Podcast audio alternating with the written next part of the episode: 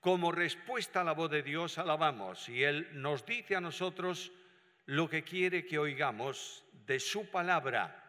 Esta mañana en carta primera de Juan, capítulo 2, versículos 14 al 17. Y cuando menciono versículos 15 al 17. Dejemos el 14 porque enlace el anterior, la parte anterior, pero es suficiente 15 al 17. Y cuando abro esa porción y leo esos versículos, muchos estarán pensando otra vez más con el tema del mundo. Bueno, es un tema bíblico. Pero quiero hacerlo muy personal en un contexto para nosotros, por supuesto, pero recordándos que todo este sistema obedece a un propósito y este propósito es no adorar a Dios y vivir en santidad. Es la acción diabólica de la institución de la religión diabólica que se llama en la Biblia el mundo. Leo la palabra del Señor, carta primera de Juan, capítulo, eh, capítulo 2, versículos 15 eh, al 17. No améis al mundo ni las cosas que están en el mundo. Ahora, notad esto, por favor. Si alguno ama al mundo, el amor del Padre no está en él. El que ama voluntariamente al mundo no puede tener comunión con Dios y Dios no está en él. Si el amor del Padre no está en él, está diciéndome algo muy importante. El Espíritu Santo no está en él. Porque el amor de Dios se derrama en el corazón del creyente por medio de quién? Del Espíritu Santo. Y aquel que me ama, dice la Escritura, dice Jesús, el que me ama, mi Padre le amará y vendremos a él. ¿Y qué? Haremos en él morada. No hay comunión con el Dios Santísimo en la vida de quien ama al mundo, porque coloca al mundo en prioridad en relación con Dios. Versículo 16. Todo lo que hay en el mundo. La codicia de la carne, los deseos de los ojos y la soberbia de la vida no proviene del Padre, sino del mundo. Y ahora observad. Y el mundo se pasa y sus deseos. Pero el que hace la voluntad de Dios permanece para siempre. Si yo pregunto esta mañana cuáles son los enemigos del creyente, alguien me va a recitar el histórico catecismo de la Iglesia Católica. Son tres, el demonio, el mundo y la carne. Bueno, está bien, es una verdad bíblica. El creyente está en un mundo de oposición a un sistema. Y este sistema está establecido por Satanás. Tres cosas quiero mencionaros en la reflexión de hoy. En primer lugar, el concepto de la palabra mundo, es decir, del sistema diabólico. En segundo lugar, la vida del creyente en el mundo. Y en tercer lugar, la determinación personal que yo en primer lugar y vosotros también tenéis que tomar esta mañana frente a las demandas de Dios. Primeramente, el mundo. Antes de eso, quiero recordaros que el problema espiritual del hombre a causa del pecado lo ha inducido un ser. Y este ser es Satanás. Satanás no es un ángel cualquiera. Satanás es el ángel más perfecto que salió de la mano de Dios. No quiero decir con esto que Dios ha agotado su perfección en Satanás, pero de todos los ángeles, los millones de ángeles, que surgen a la existencia, que vienen a la existencia en un solo acto creador de Dios, hay distintos órdenes. Están los ángeles que sirven a Dios del trono hacia el hombre y hacia el universo, que son dos grupos de ángeles, arcángeles, jefes de ángeles y ángeles. Hay otros dos grupos que sirven a Dios en adoración continuada y servicio en torno al trono, serafines y querubines. Este ángel caído es un eh, querubín. Los serafines están sobre el trono de Dios proclamando algo que hemos cantado también esta mañana. Santo, santo, santo. Nadie puede acercarse a Dios desde el pecado. Nadie puede acceder al trono de Dios si no viene descansando en la perfección que Cristo le ha otorgado. Y el que no tiene al Hijo tampoco tiene al Padre. Y tenemos que tener muy claramente que la santidad no es una opción de vida cristiana, es la única forma de vivir la vida cristiana. Y Cristo lo dice de una forma clarísima, sed santos como yo soy santo. ¿Es correcto eso? No, no hay un cómo, hay un porqué. El cómo es imitación. Vamos a imitar externamente, porque internamente no podemos, a Jesús. No vale. Tú vives en santidad porque vives a Cristo. Y si no vives a Cristo, no eres cristiano. Cristianismo no es religión. Cristianismo es comunión e identificación con Cristo. Y Pablo lo dice con toda claridad, ya no vivo yo, ya no vive Pablo. Ahora vive Cristo en Pablo. Y lo que ahora vivo en la carne, en el diario vivir, lo vivo en la dependencia, en la fe del Hijo de Dios, el cual me amó y se entregó a sí mismo por mí. Satanás es un perverso. El pecado condiciona a Satanás a dos estilos de vida inmoral. Cristo dice que es mentiroso y homicida.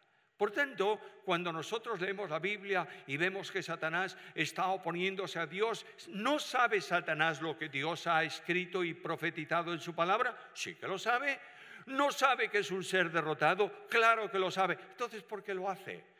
Porque el pecado generó en él esa condición natural. De otra manera, Satanás no puede dejar de ser mentiroso y homicida porque es su pecado el que generó en él esa dinámica espiritual.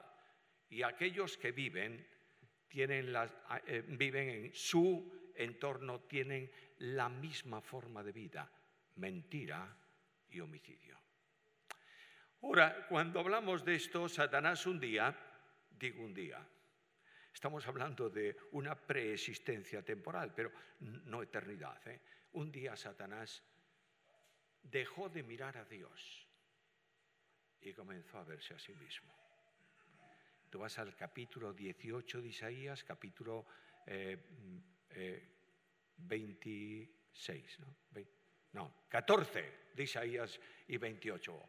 Ya voy viejo yo con las citas. Esto, tú miras ahí y notarás que hay dos descripciones del pecado de Satanás. Y Satanás deja de ver a Dios y comienza a verse a sí mismo y dice, yo soy mucho más perfecto y Dios no me trata bien. Yo necesito ser reconocido con mayor gloria que la que tengo. ¿Qué es esto de que yo esté ahí sirviendo si soy un ángel tan perfecto? Y comienza a pensar, sobre las alturas de las nubes subiré y estableceré mi trono donde Dios está y seré semejante al Altísimo. No necesito hacer nada. El Dios infinito, omnipotente, omnipresente descubre la maldad en el corazón del ángel y lo depone de su ministerio. Lo deja tal como está, salvo que saca fuego de su interior y lo consume. Y este ángel se ve frustrado en su propósito. Ya no puedo establecer un trono al lado del trono de Dios, pero él sabe que en su creación hay un trono que Dios estableció. Y un virrey delegado por Dios para gobernar una parcela de su creación y desciende al mundo donde está el ser hecho a semejanza e imagen de Dios y que está sentado en un trono de autoridad gobernando el mundo y se acerca él en tentación y el hombre cede. Y él en derrota le toma el cetro de autoridad. Y cuando tienta a Jesús, le dice su condición. Los reinos del mundo y su gloria son míos, porque a mí me fueron entregados. Y este perverso viene al mundo de los hombres y cuando el hombre está caído, genera el principio de su religión, justificar el pecado. Y ahí tienes a un Adán que se siente pecador y ¿qué hace? comparecer ante el trono de Dios y decirle, Padre bendito, vengo miserablemente delante de ti para pedirte que me perdone. ¿Hizo eso? ¿Qué va? Contento consigo mismo se esconde. Es Dios que viene a su encuentro, ¿verdad? Y ahí comienza la religión diabólica. Primero reconozco el pecado, sí, he pecado, Señor, es verdad que he pecado, pero, pero, pero, yo no he tenido toda la culpa. La mujer que me diste por compañera, ella fue la que me hizo caer, por tanto tú eres el culpable. Mirad, esto es una disculpa actual, no solo del mundo, sino de creyentes que viven en el espíritu del mundo. No reconocen el pecado para confesión y arrepentimiento. Reconocen el pecado para ser restaurados de una manera incorrecta. Quiero decirte que el día de hoy, el tiempo de hoy, el mundo de hoy, no es malo es peligroso. Cualquier cosa sutil nos vale para escuchar, para depender, para establecer compromisos, etcétera, etcétera. Quiero decirte que la religión diabólica es así. Hipocresía absoluta delante de Dios, manteniendo una vida pegada al mundo y a sus cosas. Y Juan me hace una advertencia solemne. Todo aquel que ama al mundo el amor de Dios no está en él. ¿Quieres oírlo de otra manera? Todo aquel que practica el pecado no le ha visto, ¿qué más? Ni le ha conocido. ¿Tú puedes caer en el pecado o no? Claro, naturalmente, lamentablemente sí. Yo todos los días tengo que confesar, ayer por la noche me enfadé terriblemente por una tontería. Resulta que estuve en el piche. Alguien va a decir, a ver, ¿qué fue lo que hizo este hombre? Eh, estuve en el piche, recogí las cosas mías y el cepillo eléctrico en su cajita blanca, purísima, quedó encima de un paño tan blanco y puro como la caja. Y yo no vi el cepillo. Y claro, no iba a traerme el paño del piche, por supuesto. Y allí se quedó. Madre mía. Yo creí que se caía el mundo cuando descubrí por la noche que no tenía el cepillo para... Me lavé los dientes, ¿eh? Nada Pero lo que sí quiero deciros es que armé una. ¿Quién la pagó? La que tenía al lado. ¿Quién? Susana. Y luego después a medianoche desperté y dije, y dije para mí, Señor, soy una calamidad con pantalones. Y, y tengo que confesar que no es correcto lo que estoy haciendo. Nunca el hombre que vive en el mundo en una religión hipócrita y mezquina reconoce que él es el culpable. Nunca. Siempre hay que buscar el apoyo de otros y la confesión limitada del pecado. Cuando hablamos de Satanás en este sistema, estamos hablando del mundo. Por eso he leído los versículos. El mundo es el sistema perfectamente integrado y organizado por Satanás. El problema que tenemos en relación con Satanás es que desconocemos al tentador. No lo estudiamos demasiado, no se estudia mucho, no digo aquí, pero en general no se estudia demasiado la doctrina de los ángeles y por tanto tampoco la doctrina de los demonios, que son ángeles caídos.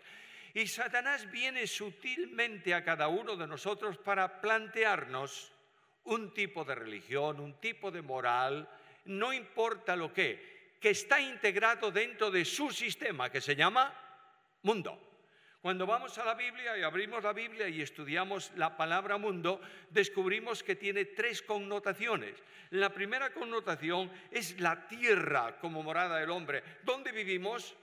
En el mundo. Bueno, no intentes salir de ese mundo, estás en la tierra, de modo que estás muy bien ahí. A veces hace un poco de calor y humedad, como aquí, otras veces un frío grande, como el que tenemos en España, pero es igual.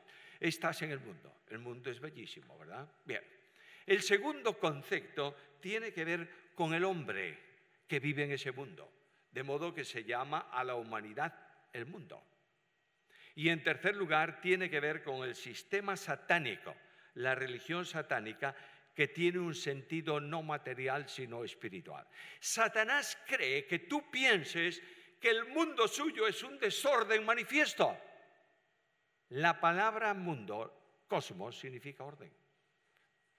De manera que es un sistema bien entramado, estrictamente ligado y de una forma clarísima manifestado. Ahora voy a la Biblia y le pregunto a la Biblia, ¿cómo es el sistema del mundo? Y me contesta en primer lugar que es una esfera de muerte a causa de que los que viven en ese sistema espiritual son pecadores. ¿Y la paga del pecado? Es la muerte. Y la muerte, dice el apóstol Pablo, entró en el mundo. ¿Por qué? Por un hombre, es decir, por el pecado de un hombre.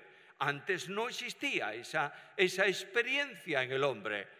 El hombre viene a la situación de muerte y no tanto física. Yo sé que hay teólogos que piensan, buscan esto argumentación y tampoco me preocupa si era así o no, que no era posible que Dios hubiera creado una, humanidad entera y le hubiera dicho creced y multiplicaos y cuando llenasen el mundo, ¿qué iba a pasar? ¿Dónde se mete el resto? Dios tenía que sacar algún... no, no, entres en problemas de ese calibre. No me interesa gran cosa eso. Pero lo que sí me interesa es que la muerte física es la consecuencia de la muerte espiritual. Y la muerte espiritual es el resultado de la interposición del pecado entre la criatura y el Creador. Y todos los que viven en el mundo de hoy y no tienen a Cristo están muertos en qué? En delitos y pecados. Por tanto, si este mundo, este sistema diabólico, está formado por personas espiritualmente muertas, todo el sistema está bajo el juicio de Dios. Dios ha establecido la muerte del pecador. Es verdad que Cristo murió en la cruz por el pecado del mundo, pero no para proclamar una salvación universal, sino para que todo aquel que en Él crea no se pierda, mas tenga vida eterna. El sistema mundano está bajo una sabiduría especial y esa sabiduría está en abierta oposición a Dios. De ahí que la Biblia califica al mundo como de necedad. Leo un texto, primera carta a Corintios, capítulo 3, versículos 19 y 20. Porque la sabiduría de este mundo es insensatez para con Dios, pues está escrito, Él prende a los sabios en la astucia de ellos. Y otra vez, el Señor conoce los pensamientos de los sabios, de los sabios del mundo que son vanos, inútiles, estériles. El mundo tiene una argumentación de pensamiento que a veces te hace entrar en una reflexión filosófica y casi te comprende. La cueva decía, el buen filósofo es el que te presenta un trapo negro y terminas creyendo que es blanco. Bueno, esta es la filosofía del mundo. Pero el Dios de la filosofía del mundo no tiene nada que ver con él, con ella, porque él tiene una filosofía que es contraria al mundo. Escucha un texto bíblico. La palabra de la cruz, la doctrina de Dios, el pensamiento expresivo de Dios, la determinación soberana de Dios, la ejecución absoluta de Dios la sabiduría de Dios, que es la palabra de la cruz, ¿qué ocurre? Es necedad, es incomprensible. ¿Para quién? Para los que están en camino de perdición. ¿Te das cuenta? El sistema moral de este orden es un sistema corrupto. ¿Por qué? Porque procede de un corrupto. El que genera el sistema moral del mundo de hoy es el ser más corrupto del universo, el primer pecador, digámoslo en la historia de los seres creados. Escucha la Biblia. El pecado, el mundo, la corrupción permite prácticas corruptas. Leo un texto. Carta primera a Corintios, capítulo 5, versículos 9 y 10. Os he escrito por carta que no os juntéis con los fornicarios no absolutamente con los fornicarios de este mundo, o con los avaros, o con los ladrones, o con los idólatras. Pues en tal caso tendríais que salir del mundo, no pienses. No te vayas ahora, terminado el culto, a un lugar desierto, ahí en la pampa donde no hay nada a tu alrededor, no sé cuántos kilómetros, y te llevas una tienda de campaña y te quedas a vivir ahí. Ya estoy alejado del mundo, no seas hipócrita, ya tienes al mundo manifestándose en tu, en tu espiritualidad, que no es sino una expresión de orgullo y arrogancia personal. Pero lo que dice el apóstol Pablo es que el creyente que ha salido del mundo no se une a quienes, a los licenciosos, ni a los avaros, ni a los idólatras, los que tienen un Dios en su vida que sustituye al Dios del cielo.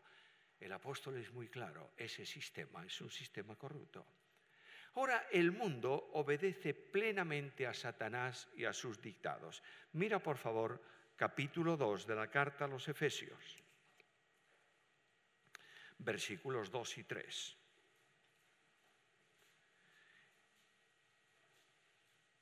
Leo el versículo 1 para enlazarlo y voy a eliminar el paréntesis que hay en ese versículo que realmente no está en la mayoría de los textos griegos, es una reiteración del versículo 5 y dice así en las palabras de Pablo. Y él, es decir, Dios, cuando estabais muertos en vuestros delitos y pecados en los cuales anduvisteis en otro tiempo, ¿por qué? Siguiendo la corriente de este mundo. Bueno, ¿y qué más? Conforme al príncipe de la potestad del aire, el espíritu que ahora opera en los hijos de desobediencia. Por tanto, la escritura me dice que el que está en el mundo o practica algo propio del mundo es una persona que está obedeciendo a Satanás. El mundo está espiritualmente ciego y no reconoce por sí mismo a Dios. Cristo viene, Juan en el prólogo del Evangelio que dice, vino al mundo y el mundo lo rechazó, indudablemente por una razón, las obras del mundo eran malas. Y Cristo fue rechazado por el mundo. Ahora bien, este mundo se opone abiertamente a Dios, ¿aborrece a Cristo o no? Muy bien, cuando el mundo te aplauda, entiende que no estás en el camino de Cristo. Y la Biblia enseña claramente, Jesús dijo a los suyos, si a mí me, me ha aborrecido, a vosotros también os aborrecerá. La vida de identificación con Cristo crea un problema. Y el problema, ¿sabes qué es? Que tú estás luciendo, brillando en las tinieblas de un mundo y reflejando a ese mundo qué cosa? La miseria moral en que vive y no puede entenderlo. Cuando se puso la electricidad en las aldeas de Galicia, ¿sabéis lo que es una aldea? ¿El nombre se utiliza aquí o no? Una población chiquitita de casas metida en medio de la montaña en donde casi no hay camino. Por fin llegó la luz eléctrica. Y vino la compañía y empezó a instalar los cables dentro de las casas cuando un viejito tocó por primera vez un enchufe, dijo, no quiero la electricidad, pero sí, está ahí. Y llegó a una casa y la señora de la casa, entusiasmada, la viejecilla, era una viejecilla, le dijo aquí, aquí, aquí, allá, toda la casa. Llegó el hombre al cabo de un tiempo para preguntar, ¿qué tal? ¿Cómo va todo? ¿Va ahí? ¿Luz? Dijo, sí, pero me sobra un cable, quiero que me lo quite. El hombre dijo, ¿qué quiere usted que le saque si está todo iluminado? El de aquella habitación. ¿Y por qué? Dice, porque usted no sabe lo sucia que está esa habitación cuando yo enciendo la luz. Claro, naturalmente. Y Dios envió su luz, la luz admirable de su Hijo. Y ese Hijo de Dios que es luz, yo soy, no solamente soy la luz del mundo, es luz en sí mismo, brilló en las tinieblas y que dijo el mundo y su sistema, pongámoslo en la cruz y apaguemos esa luz. Bueno, ya está. Ya está Cristo en la cruz, ya está la luz apagada los demonios se alegran, los hombres también, el mundo aplaude porque el Hijo de Dios ha dado su vida y de pronto millones de luces se encienden en la vida de los cristianos. ¿Cuál va a ser la consecuencia? El mundo os rechazará porque sois luz en las tinieblas. Ahora, el sistema del mundo está controlado y regido por Satanás. ¿Sabéis cómo llama la Biblia, el Nuevo Testamento a Satanás? El príncipe de este mundo. Luego está controlando, está rigiendo y, y está ordenado para Satanás el sistema para llevar a cabo su propósito de qué? De mentira y de muerte. Leo la palabra de Dios. ¿Por qué comentar nada que tengo en la Biblia? Vosotros sois, le dice Cristo, ¿a quiénes? Fijaros en el texto, voy a leer un poco más para que lo notéis. Vosotros sois de vuestro padre el diablo. ¿A quién se lo dice? A los fariseos. Hombres religiosos, religiosísimos. Hombres que daban el diezmo de la menta. ¿Tú sabes lo que la menta? Una planta que nace en el campo. De modo que el fariseo, por si acaso, cortaba. ¿Cuántas matas de menta tengo? Bueno, 50, muy bien, 5. ¿Y para qué vale? Bueno, 5 matas de, menta. No podían trabajar el sábado. Nunca asistían más que ellos a la sinagoga para orar tres veces al día. El fariseo por la mañana tempranito llegaba siempre a la oración, porque había poquitos, pero lo veían. Al mediodía nunca llegaba a tiempo llegaba a tiempo a la esquina de la calle. Y allí se paraba en la plaza y levantaba las manos porque no llego, pero es la hora de la oración. Y la gente que pasaba, qué espiritual. Por las noches, a la última hora del día, sí que iba, porque allí iban muchas viudas que eran asistidas por él y se quedaba con su herencia. Religiosos. ¿Cuántos religiosos tenemos en nuestras iglesias? Un religioso no significa que ha nacido de nuevo, significa que practica la religión. Y cuando tú practicas la, religión, vienes a una experiencia, piedad aparente. Gente con apariencia de piedad que niega qué cosa? La eficacia de ella. Estos hipócritas vienen a las congregaciones y dan apariencia de algo que realmente no son. ¿Por qué? Y Cristo dice a aquellos fariseos, vosotros sois hijos del demonio. ¿Hijos del demonio? ¿Somos hijos de Abraham? ¿Qué Sois hijos del demonio porque lo que vuestro Padre hace vosotros, queréis hacer. Por favor, no seas un cristiano aparente, porque el que tiene apariencia de piedad es un mentiroso engañando a los demás y siguiendo el gobierno, la conducta del padre del sistema que es Satanás.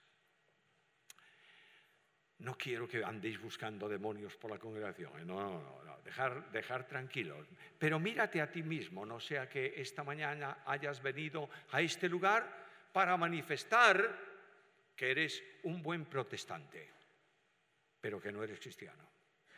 No te olvides de esto. El verdadero cristiano tiene tropiezos, claro, tiene caídas, por supuesto, pero vive y busca qué gloria. La gloria de Dios.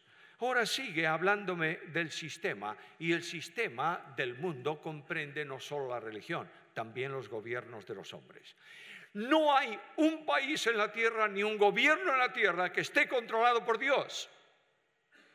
La Biblia enseña claramente que los reinos del mundo, el sistema del mundo, las naciones del mundo duermen en el maligno. El maligno las tiene en su regazo y hacen lo que él quiera. O vayamos a montar un partido religioso protestantes en acción. Bueno, no me gusta el título. Busquemos otro. Protestantes unidos jamás serán vencidos. Y vamos y vamos a las elecciones y ya ganamos las elecciones. Ahora vamos a tener un problema, a ver quién es el presidente. Eso es otro problema típico de los protestantes en acción. Pero llega ese momento y ya tienes el gobierno. ¿Crees tú que vas a cambiar algo? La sociedad actual no puede regirse por la Biblia porque es locura para ella. Ora a Dios. Mantente en testimonio en el mundo. Si Él te ha colocado en un lugar de responsabilidad nacional, brilla en ese lugar. Que el mundo te pregunte por qué eres así. y tú puedas dar testimonio de que Cristo es el único que transforma y cambia las vidas. Ahora escucha lo que dice la Biblia. El mundo tiene sus pasatiempos, porque todo lo que hay en el mundo, ahí tienes la traducción tal vez más precisa. No está mal nuestra Reina Valera, por favor. Hay, a veces oigo decir, eso está mal traducido. No, tú, Rey, Cipriano de Valera de Casiodoro Reina sabía más griego que todos los que puedan saber griego aquí esta mañana. Pero el texto dice la codicia de la carne, o digo, los deseos de la carne, la codicia de los ojos y la soberbia de la vida. ¿Tú sabes qué es eso? Son las tres puertas que Satanás utiliza siempre para la caída espiritual del hombre. Cuando Satanás vino a tentar por primera vez a Eva, ¿cuál fue la tentación? Los tres momentos. Los deseos de la carne, quiero ser como Dios. La codicia de los ojos, vio el árbol y dijo, era bueno. Y finalmente, la vanagloria, Dios no, yo sí, y toma del fruto. Vio, codició, tomó. ¿Qué pasa con Acán? Vio el manto y el oro, codició, tomó. ¿Qué pasa con David? Vio una mujer, codició una mujer, tomó la mujer. Te das cuenta que siempre es la misma, no tiene otra forma. Y este es el sistema que el mundo pone a disposición de Satanás. El mundo tiene su propia apariencia, lo acabo de decir hace un momento, tienen apariencia de piedad. Tienen esa apariencia de piedad, puede manifestarse de muchas maneras. Algunos en un culto formalista que está lejos de Dios. Venimos y tenemos el culto rígidamente, estrictamente, como siempre se hizo. No se cambie nada nunca, porque esa es la forma. Esa es la forma, naturalmente. Y venimos a un culto de forma, pero no a un culto conducido por el Espíritu un culto en donde la presencia de Dios te hará callar muchas veces. Y donde Dios se va a manifestar no por espectáculo, sino por presencia. Donde tú te vas a sentir sobrecogido por la presencia de Dios en medio de su pueblo. Y muchas veces no podrás cantar porque estás llorando. No de angustia, sino de gozo. ¿Quién no ha sentido esta mañana eso? ¿Quién puede cantar este último cántico sobre la luz de Dios y la vida del creyente en el mundo y todo ese componente admirable? ¿Quién puede sentirse esta mañana tranquilo, sin emocionarse, sabiendo que Dios cargó tu pecado en Cristo en la cruz y que Cristo murió para que tú seas libre? Si no sientes emoción, tienes que preguntarte si eres cristiano. Culto de formas introduce sutilmente doctrinas perversas por medio de sus predicadores. Esta semana no sé si sabéis que hay internet en el Pichi. Eso es revolucionario.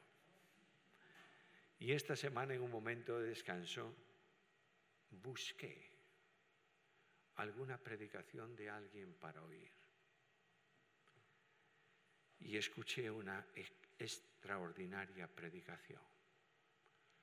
Yo, yo, yo y finalmente tú. Este es el sistema del mundo de hoy.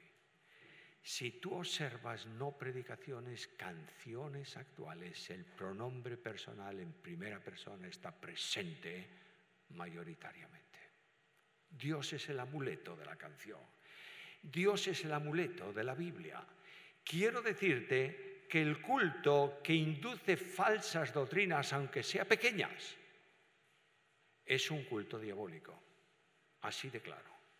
Voy a decirlo con toda claridad. Cuando el Dios de la Biblia es tan bueno que tu pecado, el que tú cometas como creyente, no tiene ningún valor, no tiene ninguna importancia porque Él es bueno, te olvidas de que Dios es justo. Esta mañana se nos leyó algo que es impactante. Como algunos no quieren reconocer cómo hay que adorar a Dios y están viviendo en pecado en su iglesia en Corinto, dice que por esa causa hay muchos debilitados, no pueden ir a todas las reuniones, y hay muchos enfermos, están en la cama, y algunos duermen. Dios quiere a su hijo, a un hijo suyo, en su presencia y no a un falso testigo en la tierra. Y el Dios de la Biblia interviene en juicio porque Dios es justo. Escúchame, por favor. Yo sé que sabes esto. El pecado más pequeño en tu vida ha costado la sangre del Hijo de Dios. ¿Lo entiendes bien? Por tanto, el mundo tiene su propia religión, falsas doctrinas, y otros dicen, no, piedad rigurosa, duro trato al cuerpo. Pobrecito cuerpo, ¿qué daño te hizo? Si además es templo del Espíritu. ¿Y cuál es la rigurosidad? Tienes que venir de una determinada manera, no puedes ir, es, es la doctrina del no. ¿Vida gozosa? No. El cristiano mejor es aquel que está llorando desde la mañana hasta la noche. No es así. Yo he venido para que tengan vida y para que la tengan como en abundancia. Pero la abundancia de la vida de Dios es una vida desarrollado, desarrollada en un mundo de santidad. Siento verdadera angustia viendo iglesias que conozco desde hace muchos años vaciándose hoy. Porque han establecido un sistema de piedad aparente. Y están discutiendo por formas y por modos y por maneras, cuando lo que hay es que dedicar tiempo a la doctrina. Y estas iglesias espantan a jóvenes, angustian a niños y no satisfacen a nadie. Hermano querido, me encanta venir a una iglesia donde los jóvenes vienen hacia adelante, donde hay sonrisas en los rostros, donde hay reverencia, pero con alegría. Esta es la iglesia de Cristo para que tengan vida y la tengan en abundancia. La religión del mundo hace descansar la vida en el poder de la persona, no en las acciones de Dios. No voy a ocupar ni un minuto de esto. ¿Sabes cuál es el mensaje de la iglesia en muchos lugares? Tú puedes. Hace bastantes años no sé cuántos, pero 15 o, más. Estaba en Houston, estuve allí bastante tiempo colaborando con la iglesia, una iglesia ahí que ha crecido mucho. Estaba y un, y un domingo le dije a uno de los líderes de la iglesia, oye, ¿a qué hora hay culto en el estadio, en el campo de béisbol? Y él me dijo, a las siete. Uh, nosotros terminamos a las cinco y media. ¿Qué te parece si nos damos una vueltecita por ahí? Y él me miró como espantado. Y dije, no, es que me encantaría ver qué pasa, porque oye, 22 mil personas, ahí pasa algo. Y allá nos fuimos. Y nos sentamos ya muy arriba, porque abajo no había sitio. Fue una pena que estuviera tan abajo porque a, la mitad de la reunión me hubiera ido, pero había que mover ahí un montón de gente. ¿Cuál fue el sermón admirable del predicador?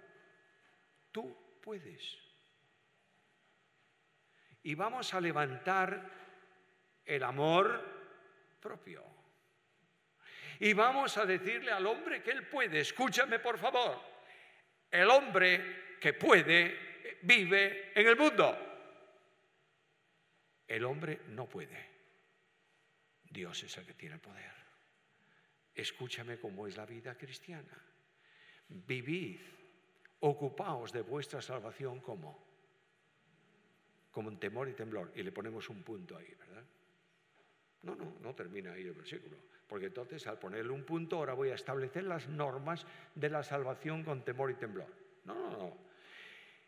Procurad vuestra salvación con temor y temblor, porque Dios es el que en vosotros produce el querer y el hacer por su buena voluntad. No te esfuerces. Tú utiliza la fuerza de Dios. Anda en el Espíritu. Vive a Cristo y tendrás victoria en la esfera de la santificación. Tengo más cosas ahí, pero el tiempo se ha pasado. Voy rápidamente al segundo punto. El cristiano en el mundo. El cristiano que es enviado al mundo, no te olvides que Cristo dijo a su Padre en Juan 17, como tú me enviaste, así yo no los envío, los he enviado. No está diciéndole Cristo al Padre, mira Padre, yo sé que tú y yo, entre tú y yo no hay discrepancia ni diferencias, pero te quiero hablar, dialogar de lo que va a ocurrir por la obra de la cruz. Y ahí presenta en oración diez puntos acerca de lo que Él quiere que sea la iglesia. Bueno, mira Padre, esto va muy bien. El pensamiento del verbo es el pensamiento del Padre, por tanto, simplemente hay un diálogo entre el Padre y el Hijo. Pero cuando llega ese versículo no hay diálogo. Como tú me enviaste, así yo los he enviado. Es terminado. ¿Por qué? Bueno, porque Cristo envía al mundo personas identificadas con Él. La identificación con Cristo es la vida cristiana. Nadie es salvo si no ha sido identificado por el Espíritu en Cristo. La persona que por medio de la fe viene al Salvador y dice al Señor, Señor, perdóname y sálvame, el Espíritu Santo lo toma y lo sitúa en quién? En Cristo, para que la vida eterna prometida por Cristo al que cree sea la experiencia de vida de Él, porque la vida está en Cristo. Por tanto, quien está cerca de Cristo se va al infierno. El que, es, salvo y el que vive la vida eterna es el que está en quién? En Cristo. Por tanto, el primer paso que sigue a la fe, yo no puedo distinguir tiempos ahí porque el Dios actúa trinitariamente en la salvación del pecador. Esa acción produce un cambio de posición, escúchalo en la Biblia, el, el, cual nos ha librado del poder de las tinieblas y nos ha trasladado a dónde? Al reino de su amado Hijo. No creas que el reino de su amado Hijo vendrá dentro de un tiempo en el milenio. Estás en el reino si has creído. El reino de Cristo es un reino que se manifiesta progresivamente como también progresivamente está la escritura. Lo que quiero decirte, y no me importa cuál sea tu postura, y déjalo, eso es una postura personal, no es tanto una doctrina fundamental, sino una doctrina general, pero piénsalo bien. Lo que yo sí sé es que estando en el reino de Cristo, las normas éticas del sermón de la montaña son para mí o no. Claro, algunos arrancan esos capítulos y dicen, esto para el milenio. Bueno, tráelos, pégalos otra vez, porque no es. ¿Es para el milenio? Sí, es para el milenio, no tengo la más mínima duda, pero ¿estás en el reino o no? Ah, no, es que, claro, los del milenio entrarán al reino, no como tú. ¿Qué dice Juan al eh, Jesús al preocupado de Nicodemo. Maestro, ¿cómo? ¿Quieres entrar al reino? Si no crees, si no naces de nuevo, ni ves el reino, ni entras al reino. ¿Has nacido de nuevo? Bueno, estás en el reino. Bien, entonces lo que sí es que se produce para el creyente un cambio de posición. Y Pablo habla de una vida tan distinta que dice las cosas viejas pasaron. He aquí algunas, no, no, todas son hechas nuevas. Si, hay un cambio de posición, estamos en Cristo, hay un cambio de orientación de vida.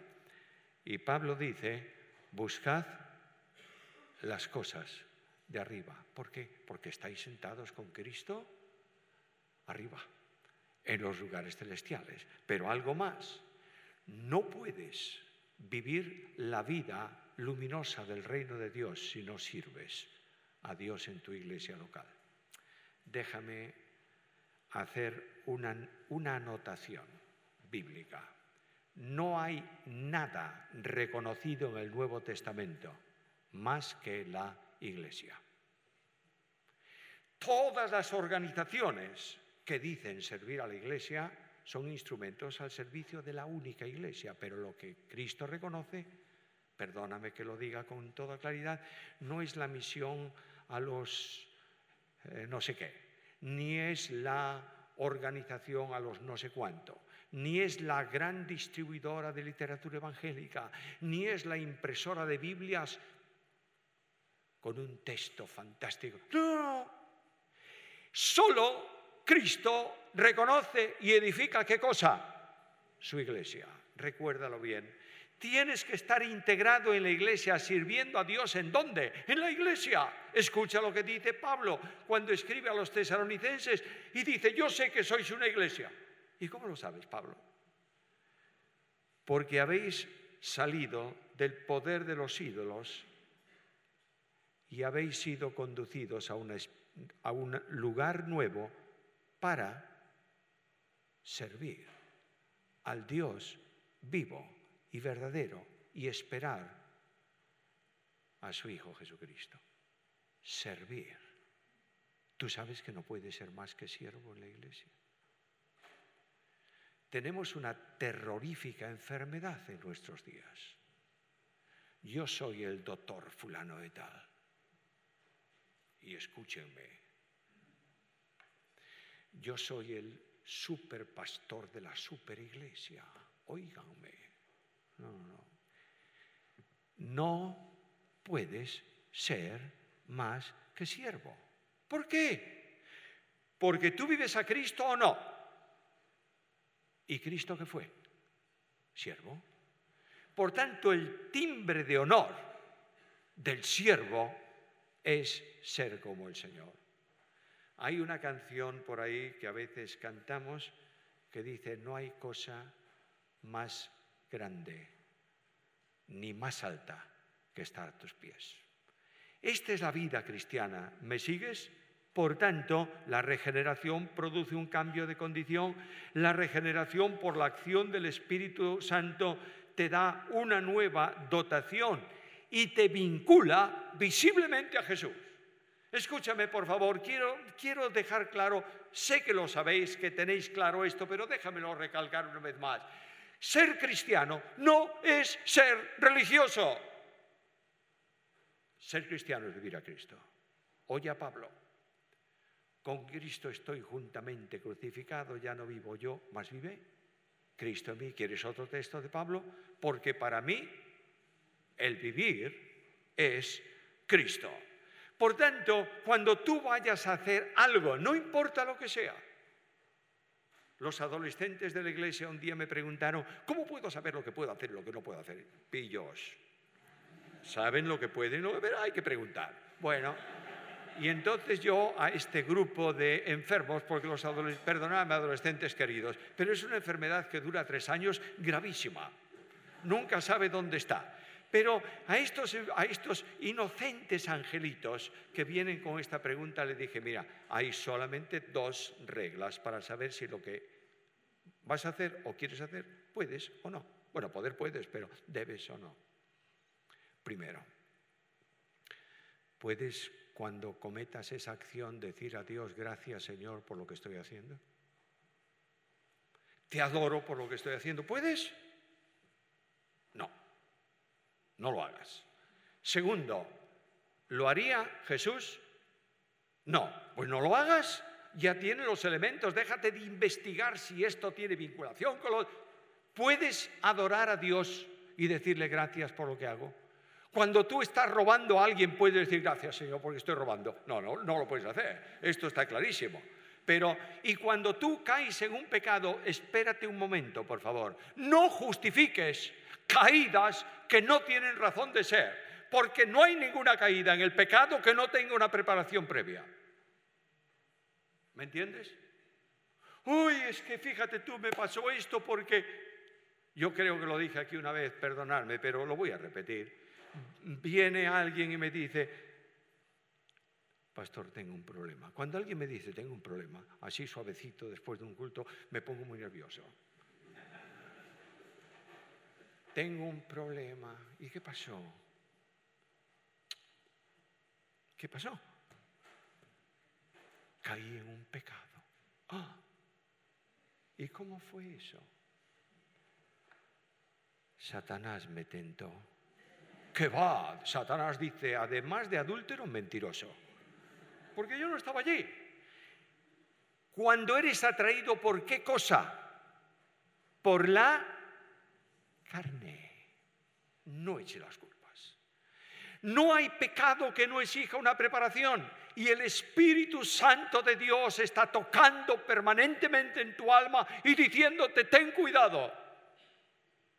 Por tanto, no hay disculpa ninguna. Cuando yo peco, ¿qué es lo que tengo que hacer? Venir de rodillas a Jesús y decirle, Señor, he pecado.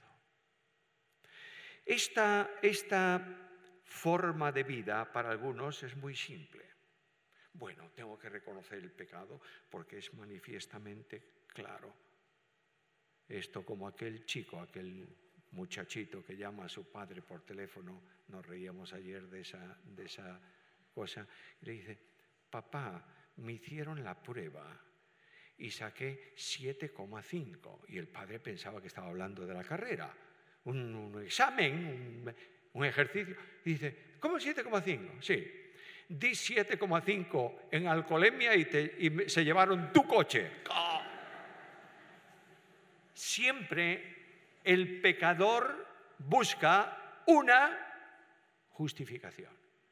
Y el grave problema es que cuando esto ocurre en la iglesia, el pecador busca el amparo de muchos que lo cobijen. Si puede, cuantos más mejor. Pero busca el, alcanzar alguno que diga, bueno, pobrecito, no tiene importancia. Escúchame, por favor.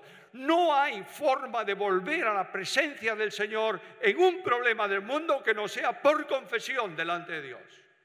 Y cuando tú has confesado el pecado, estate quietecito. ¿En dónde estás? Y espera que Dios restaure tu vida, no por fuera,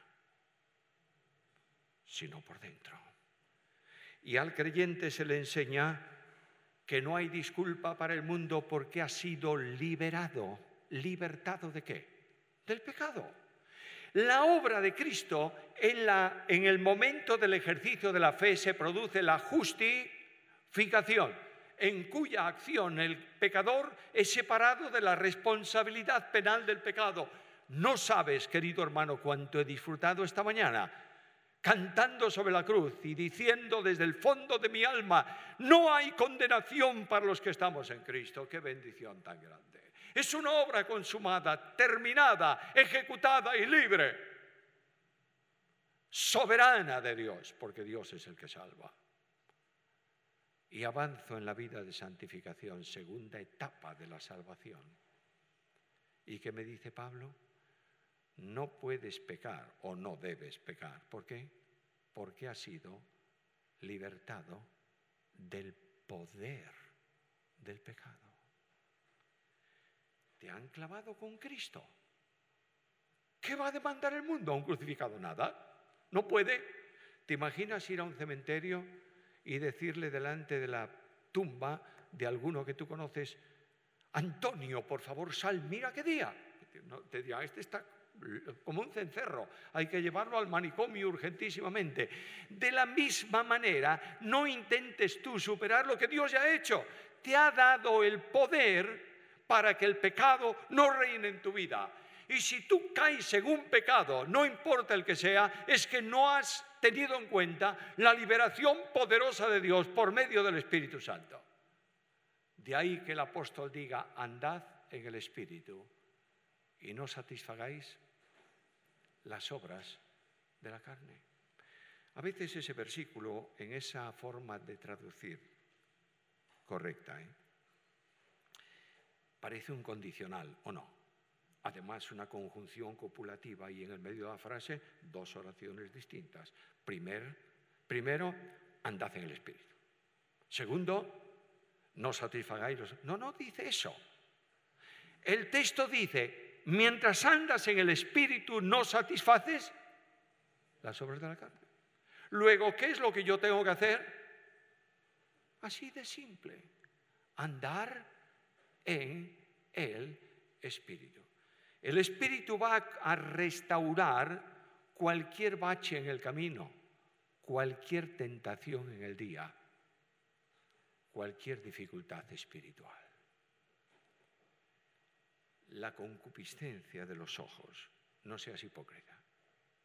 A mí me escandalizan también los santos de Dios en el tiempo presente, impecables. No, no, no.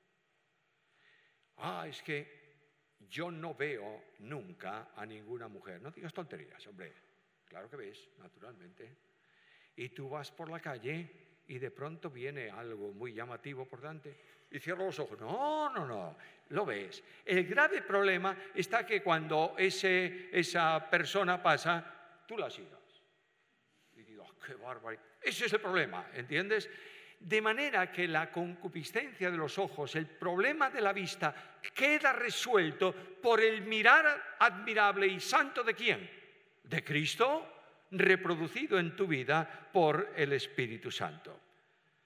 Algo más, el creyente en Cristo es separado del mundo para servir a Dios.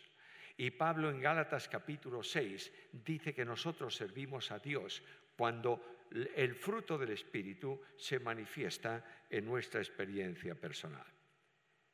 El creyente fue puesto en el mundo para qué, hermano? Para predicar el Evangelio. No hay duda ninguna. Para alabar a Dios. No hay duda ninguna. ¿Sabes para qué ha sido puesto?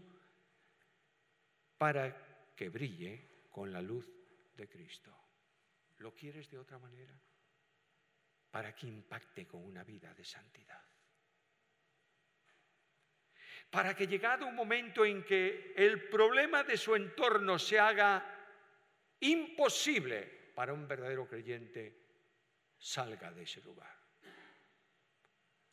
Y todo el mundo le pregunte y le diga, tú eres tonto, hombre, has desaprovechado, no he desaprovechado nada, he vivido a Cristo.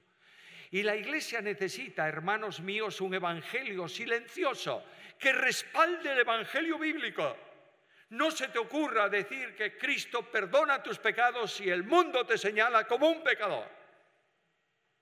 No puedes hablar ya a tus compañeros de oficina si has cometido un delito moral. Tu testimonio para el mundo está inhabilitado y pasará muchísimo tiempo antes de que tú puedas limpiar los cristales de tu faro y brillar con la luz de Jesús. el mundo. Hay algo tremendo y es conformarse a este siglo. No os conforméis a este siglo, a este tiempo, sino renovaos. Necesitamos una continua renovación para que Cristo sea reproducido en nosotros.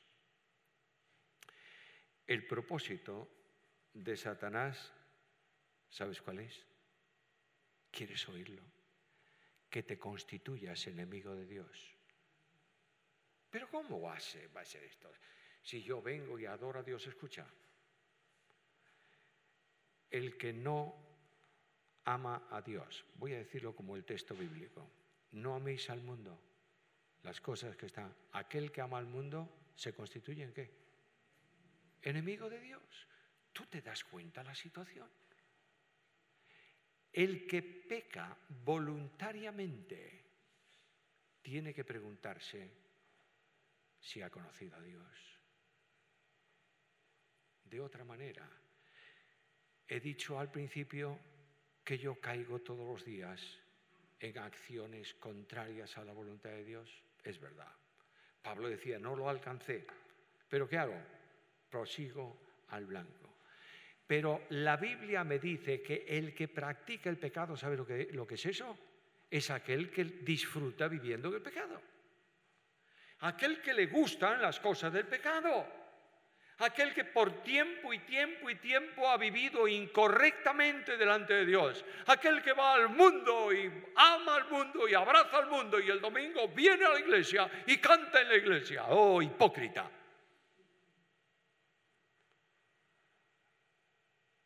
El que ama al mundo aborrece a Dios.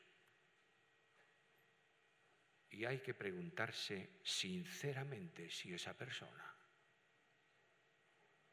ha visto alguna vez y ha conocido a Dios. Es solemne, tremendamente impactante, ¿Cuántas veces digo yo, Señor, por favor, líbrame de acariciar cosas que tú no hubieras acariciado? Porque quiero mantener comunión contigo. Por último, ¿cuál es la determinación que yo tengo que tomar frente a esto? Satanás está diciéndome ahora mismo, no seas tan estricto. Y yo tengo que decir, solo tú, Señor, nada más que tú. Satanás viene y me dice, mira esta palabra, está demasiado dura, suavízala un poco. Y yo tengo que decirle solo tu palabra, Señor. Nada más que tu palabra. Y cuando yo me acerco, la Biblia, a esta situación, la Biblia me dice, Samuel, ten en cuenta que los tiempos de hoy son peligrosos. ¿Por qué? Porque todos los problemas, los pecados, las falsas doctrinas, las desviaciones, vienen a la iglesia por personas que tienen apariencia de piedad. Por eso es peligroso. Vienen diciendo yo, yo, yo, y vienen dando la imagen de perfectos. Y en esa imagen de perfección se introduce lo que es imperfecto. Satanás interviniendo en el mundo de hoy, interviene muchas veces también en la iglesia. La ciencia de hoy está en abierta oposición a Dios. La moral corrupta de una sociedad perversa engancha lamentablemente a muchos creyentes.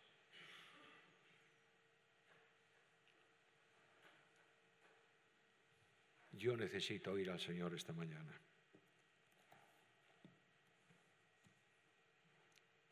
Sed santos,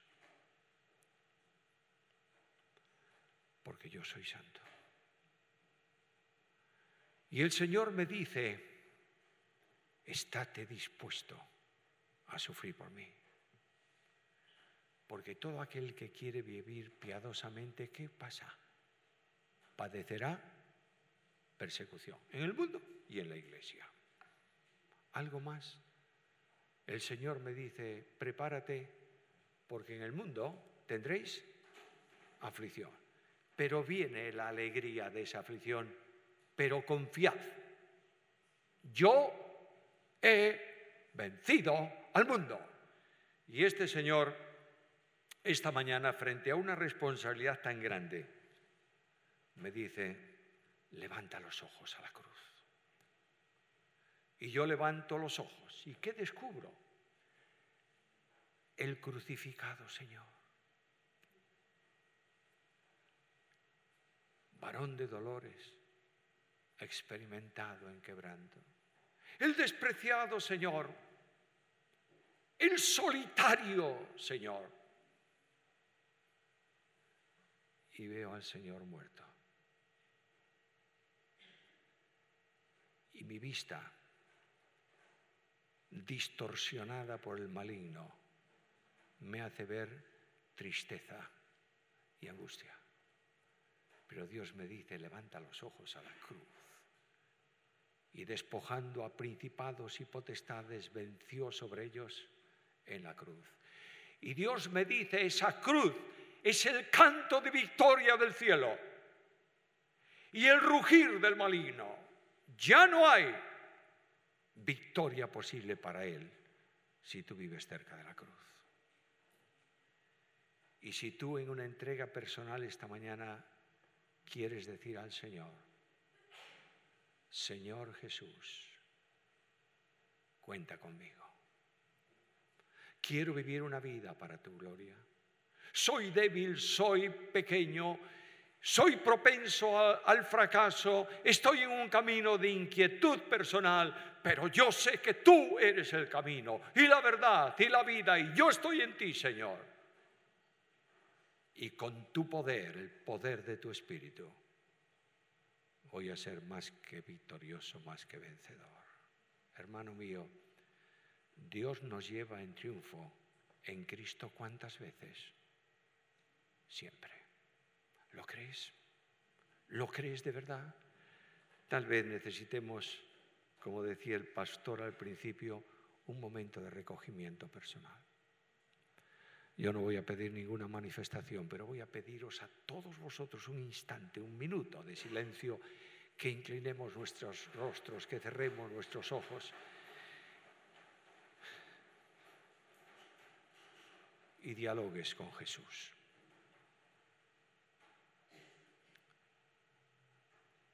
Y en, esa, en ese diálogo personal digas a Cristo, Señor, quiero vivir más cerca de ti, quiero vivirte más a ti. Quiero que el Espíritu Santo de Dios tome mi vida esta mañana, Señor. Quiero poner mi vida en tus manos. Quiero decirte que te amo entrañablemente y quiero ser un instrumento para tu gloria. Díselo al Señor. Y di al Señor, gracias Señor, porque aunque soy débil, en ti soy poderoso. Que el Dios de la gracia asista a nuestras vidas y os dé su bendición por Cristo Jesús.